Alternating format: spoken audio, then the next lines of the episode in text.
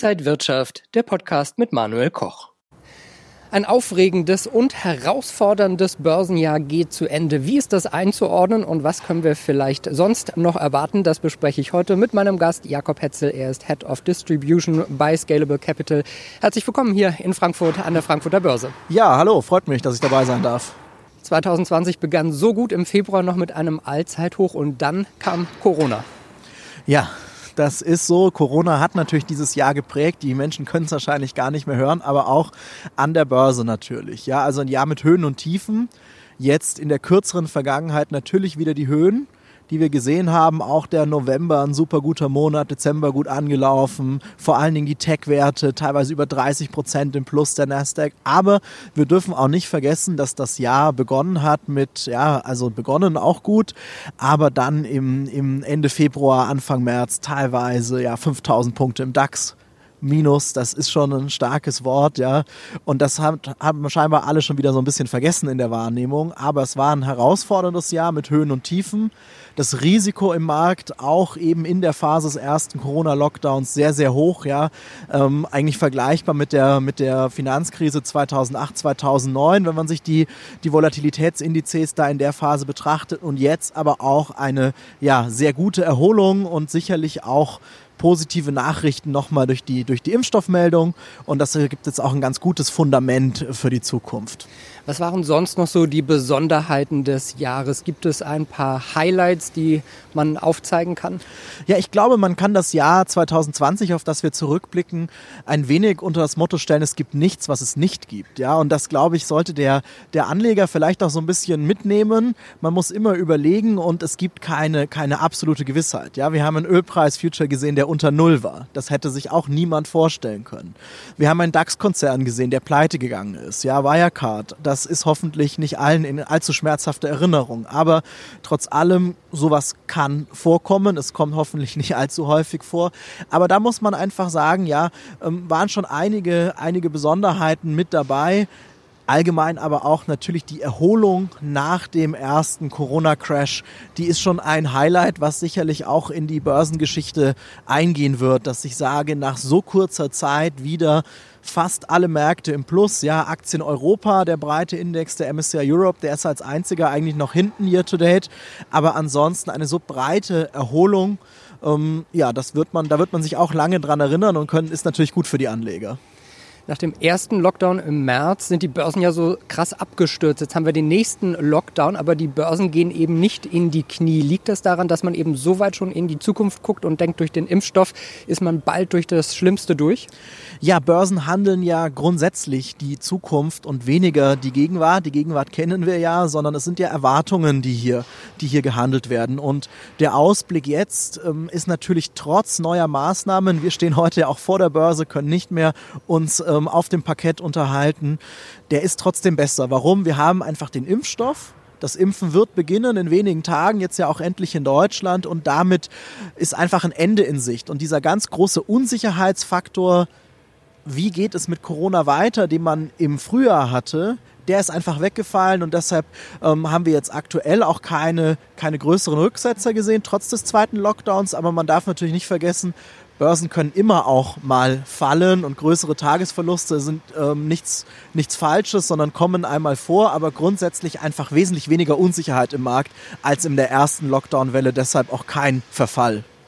Jetzt fragen sich viele Anleger bei diesen ganzen Höchstständen, Nasdaq auf Rekordkurs, der Dow über 30.000, der DAX wieder auf Rekordkurs, Bitcoin bei 20.000. Wir sehen so viele Rekorde. Ist es da noch äh, der, der richtige Moment, überhaupt in die Märkte reinzugehen? Ja, das ist natürlich die ganz große Frage und man sollte das, glaube ich, etwas losgelöster von den Höchstständen betrachten. Das ist immer so ein Schlagzeilenthema, neuer Höchststand, aber ähm, grundsätzlich ist natürlich die, dass ich anfange oder dass ich im Markt bin, das Wichtige. Ja, ähm, Time in the Market ist wichtiger als Market Timing. Was meint das? Man muss einfach eine persönliche Aufstellung finden fürs, fürs Vermögen, für das, was ich investiere, mit der man irgendwo aus Risiko-Rendite-Gesichtspunkten leben kann. Und dann ist es auch durchaus ähm, vernünftig, noch einzusteigen. Weil eins darf man nicht vergessen. Man spricht ja immer davon, dass, dass Börsen steigen oder auch fallen. Grundsätzlich natürlich richtig. Es gibt Volatilität im Markt, aber langfristig ist der Trend bei Aktien positiv. Also ich habe Schwankungen, aber auf längere Sicht schwanke ich eher nach oben. Und das ist eben das Wichtige. Darauf kann man sich auch ähm, sozusagen verlassen langfristig. Kurzfristig wird es Rücksätze auch mal wieder geben, aber ja, sicherlich kein, kein Grund zum Bremsen, sondern wird ein spannendes neues Jahr. Und wenn wir schon mal aufs nächste Jahr schauen, was wird denn da die Börsen dann wieder bewegen? Ja, der Blick in die Zukunft, in die kurzfristige, da sehen wir zunächst mal die Machtübergabe in den USA. Ja, wohl im Januar, jetzt ist es doch sehr, sehr klar, Joe Biden wurde auch gewählt von den, von den Wahlleuten im, in den Vereinigten Staaten und da wird es die Machtübergabe geben, aber auch die ähm, Wahlen für den Senat in Georgia. Das heißt, ähm, behalten die Republikaner die Senatsmehrheit, können dann auch Gesetze der neuen Regierung mitunter blockieren oder ähm, sie verlieren dort die, die Sitze.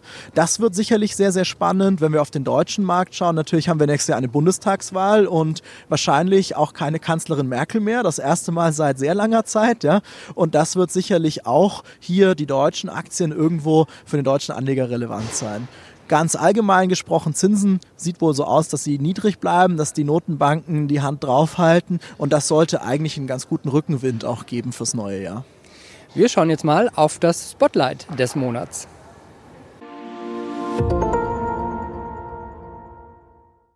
Und wir schauen jetzt im Spotlight des Monats auf Bitcoin. Einige sagen ja, das ist schon der nächste sichere Hafen, das nächste Gold. Äh, wie sehen Sie das? Ja gut, ähm, das ist natürlich ein großes Wort. Ja, Gold ist äh, das älteste Zahlungsmittel der Welt. Ja, wenn wir in die geschichtlichen Quellen sehen, 4000 vor Christus sprechen wir bereits vor Gold. Es hat einen unglaublichen Vertrauensvorschuss, aber es lohnt sich schon, den Bitcoin mal genauer anzusehen. Warum? Einerseits auch hier wieder das äh, Schlagzeilenthema neuer Höchststand, 20.000 Dollar haben wir gesehen aber darüber hinaus ähm, ja so ein bisschen der Vergleich, wo kommt eigentlich dieser neue Anstieg her? Bitcoin war ja schon mal 2017 auf einem Höchststand, das war begleitet von einem medialen Getöse, da stand eigentlich jeden zweiten Tag in der Bildzeitung irgendwas über den Bitcoin und das haben wir in diesem Jahr ja in der Form gar nicht gesehen. Aber was sehen wir jetzt aktuell? Ein ganz stark anwachsendes Interesse von institutionellen Investoren. Ja? Also die Endowment-Fonds der großen US-Universitäten investieren in Bitcoin.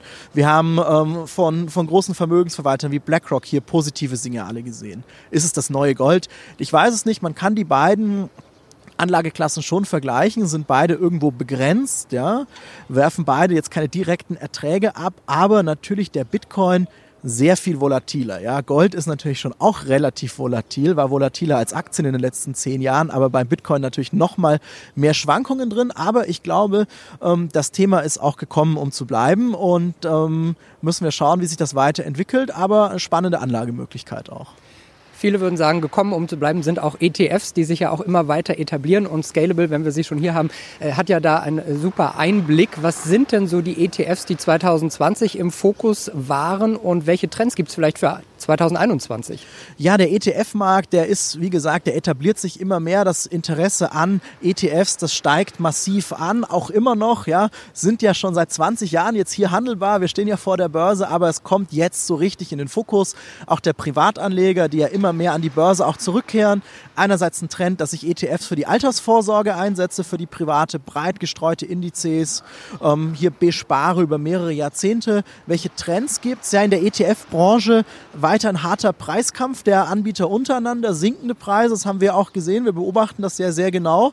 Das ist gut für den, für den Investor und das große Thema 2020 Nachhaltigkeit. Ja, das sehen wir ja allgemein am Kapitalmarkt, dass hier die Investoren mehr Wert darauf legen, auch Einfluss nehmen auf den ähm, Abstimmungen, auf den Hauptversammlungen, aber eben auch das übersetzt wird in Anlageprodukte und es hier viele nachhaltige ETFs gibt zu sehr guten Kurspreisen mittlerweile, die ich einsetzen kann.